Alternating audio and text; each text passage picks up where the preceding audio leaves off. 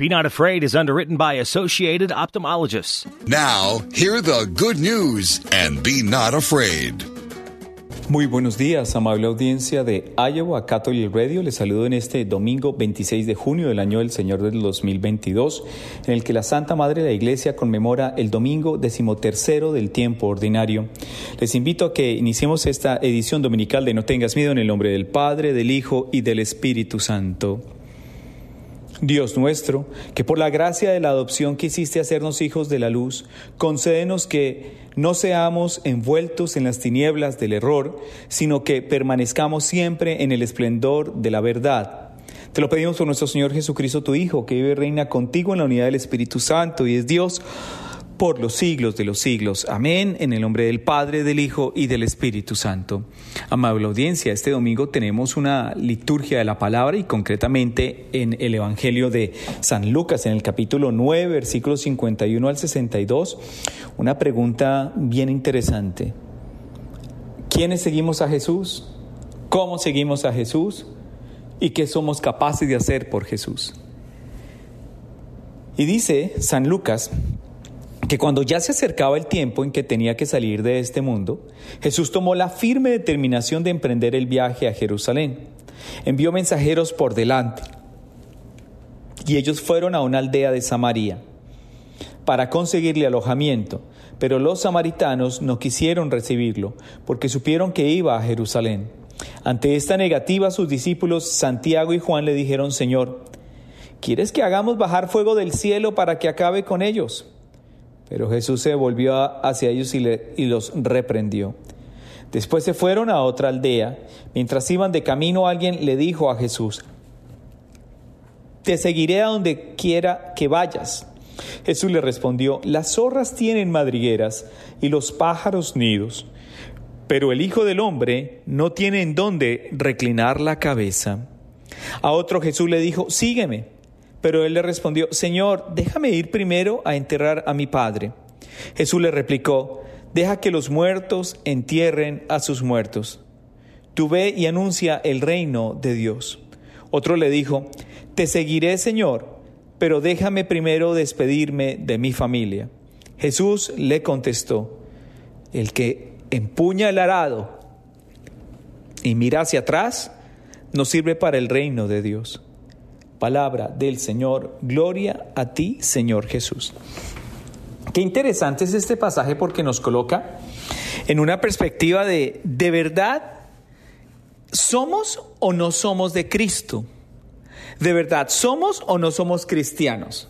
O mejor, nosotros nos acomodamos a vivir nuestra fe de cierta manera. Abro comillas, cierta manera ¿Qué es esa cierta manera? ¿Hasta dónde me comprometo? ¿Hasta dónde no me puedo comprometer? ¿Y cómo quiero vivir esa relación con el Señor? Y esto es sumamente importante entenderlo, pero sumamente importante entenderlo. ¿A qué me refiero?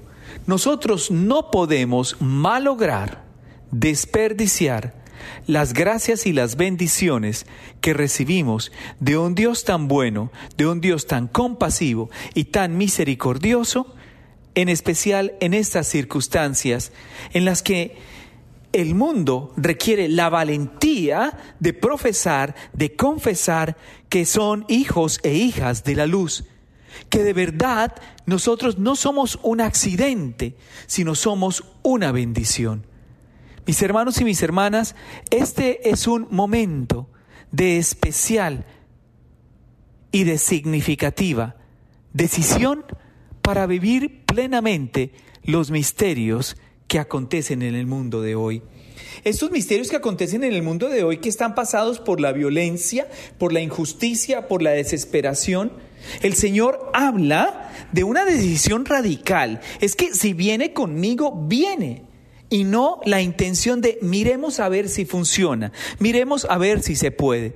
Yo creo que el Señor está obrando y el Señor está actuando en nosotros para que reaccionemos. Parece ser que el mundo se ha adormecido.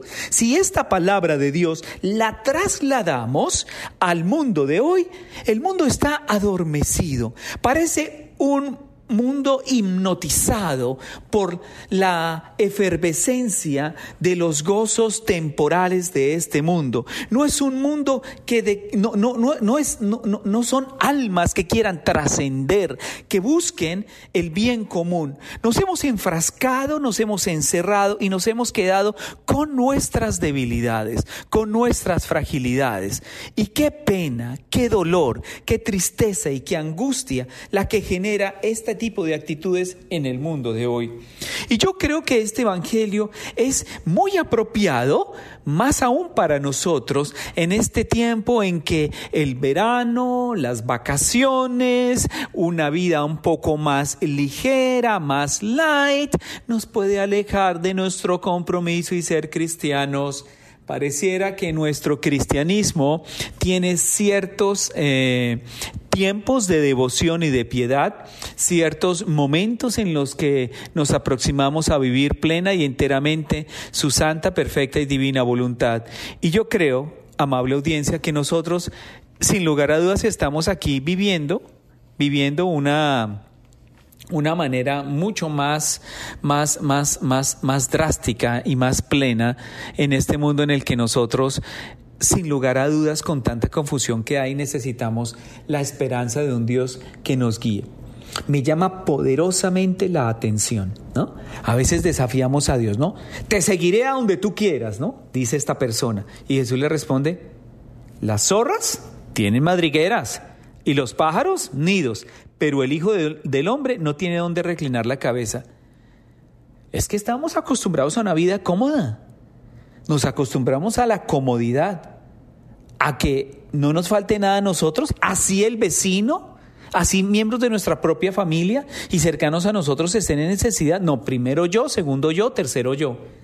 Y el Señor ataca directamente, directamente y con vehemencia esa actitud egoísta porque el bien común que proviene de la buena nueva, que es esta palabra de Dios, es para todos es para hacernos sensibles al dolor ajeno, para hacernos sensibles a la necesidad ajena. Es aquí donde el Señor comienza a obrar, comienza a actuar para que pensemos generosamente, porque es que seguir a Jesús significa una actitud radical, no para conformarnos, no para encerrarnos, no para distraernos y no para alejarnos, por el contrario, para alabar, bendecir y glorificar al Señor por todas las bendiciones que recibimos.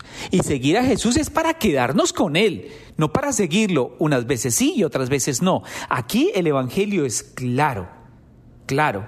Por eso Jesús más adelante en el Evangelio vuelve y dice, sígueme. Pero le dice, Señor, primero déjame enterrar a mi padre. Jesús le replicó, deja que los muertos entierren a sus muertos. Tú ve y anuncia el reino de Dios.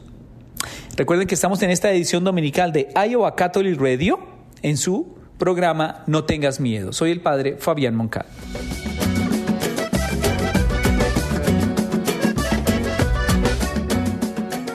Regresamos a No tengas miedo a través de Iowa Catholic Radio. Mis hermanos, en este Evangelio ah, es muy interesante dos elementos que llaman poderosamente la atención. El primero es el hecho de que Jesucristo y sus discípulos siempre van en camino. Y el segundo es el encuentro constante de Cristo con nuevos seguidores. Algunos, Él, el Señor, les pide, ven y sígueme. Otros, en cambio, le prometen, te seguiré a donde quiera que vayas. ¿Será acaso, amable audiencia, que no nos ocurre a nosotros lo mismo en los momentos importantes de la vida? Vamos con calma. ¿Qué querrá decirnos el Señor? Primero, Cristo en camino. ¿Qué es eso de Cristo en camino? La vida pública del Señor, amable audiencia, es un continuo ir y venir por las tierras de Israel, llevando la buena noticia de la salvación y preparando su llegada a Jerusalén, en donde culminaría su misión, con su muerte y, por supuesto, con su gloriosa e indiscutible resurrección. También nosotros un día salimos de nuestro pueblo, de nuestro condado, de nuestra colonia, y comenzamos a caminar, como siguiendo una inspiración. Nos pusimos en las manos de Dios y fuimos encontrando poco a poco nuestro destino.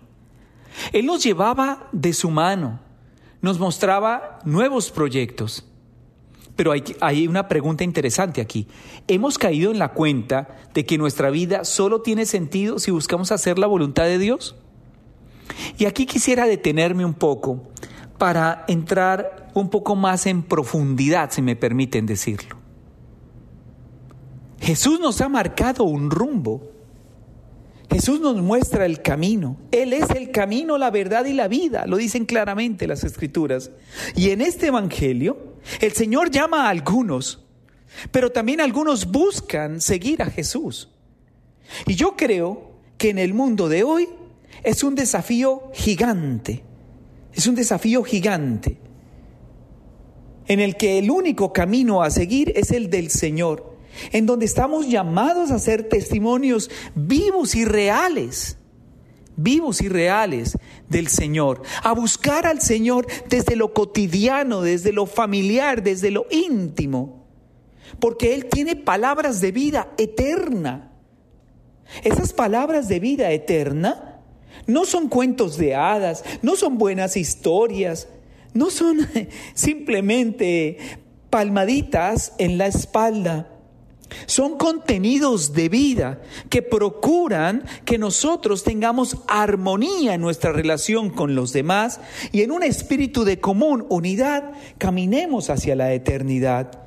¿Y qué falta le hace al mundo de hoy caminar en la fraternidad, caminar en la originalidad, en la transparencia y en la vitalidad? ¿Qué falta le hace al mundo la presencia de Cristo y de seguidores cristianos? No de seguidores de Cristo que lo siguen bajo ciertas condiciones, cuando tienen ciertas posibilidades y cuando no simplemente desechan la presencia de Dios. Yo creo que es ahí donde el Señor trata de hacer énfasis en nosotros, trata de rescatarnos de esa negligencia espiritual, de esa apatía interior que no permite que florezca la gracia, que trascienda el Espíritu y que sin lugar a dudas estemos en una común unidad con quien solo quiere el bien para nosotros. Esta flagrante desinformación que hay en el mundo nos muestra muchos caminos a veces sin rumbo, a veces sin destino, ¿cierto? Y a veces tan efervescentes que pasan completamente desapercibidos. El Señor es compasivo. Claro que es compasivo. El Señor nos escucha. Por supuesto que Papito Dios nos escucha. Pero ahí mismo está el compromiso cristiano de seguir y buscar fielmente a Dios. Porque es que nuestra vida solo tiene sentido en Dios y por Dios. Ni el dinero, ni el poder, ni la imagen, ni muchísimo menos la fama pueden augurarnos una felicidad verdadera, una felicidad real. ¿Cuál es la pregunta ahorita que toca nuestro corazón a partir de este Evangelio? ¿Cuáles son reales, realmente mis motivaciones de vida? ¿Qué me motiva a vivir? ¿Mis hijos? Mis hermanos, mi familia, mis padres, mi profesión, ¿qué realmente es el sentido y razón de mi existencia en este mundo. Porque muchos de nosotros, con todo el respeto, viviremos el día a día y quizás con una profunda y distorsionada satisfacción temporal y no en busca de una realización vital. El Evangelio de hoy, amable audiencia, es, es un alto en el camino para mirar a quién estamos siguiendo, qué estamos siguiendo y qué estamos persiguiendo para nuestra vida. Como padre de familia, como madre, como hijo, como hermano, como esposo, como esposa, ¿qué es lo que queremos verdaderamente para nuestra existencia? ¿Hacia dónde estamos mirando? Cómo estamos mirando nuestros sueños y nuestras expectativas. Dios está con nosotros y Dios es compasivo y misericordioso, pero también debemos dar una respuesta definitiva, una respuesta comprometida. Y esa respuesta comprometida es, me quedo con el Señor y sigo al Señor a través de esa vida y a través de ese testimonio de que yo habito en Jesús y de que mis decisiones con Jesús son plenas. Y al estar con Dios, todo lo mueve Dios en mi vida, no lo que a mí me conviene o lo, lo que a mí me parezca. Y yo creo, mis hermanos y mis hermanas, que esta decisión vital es la que produce la paz, la alegría, el gozo y ese indiscutible sentido de pertenencia a la razón de ser del cristiano, darle sentido a su vida, pasar marcando historia, siguiendo a quien te ha garantizado la vida eterna, tu mirada puesta en Él, por Él y con Él. Ese es el cristiano que habla. Ese es el cristiano que describe Jesús. No el cristiano que hace promesas y no las cumple. Recuerden que estamos en esta edición dominical de No tengas miedo a través de Iowa Catholic Radio.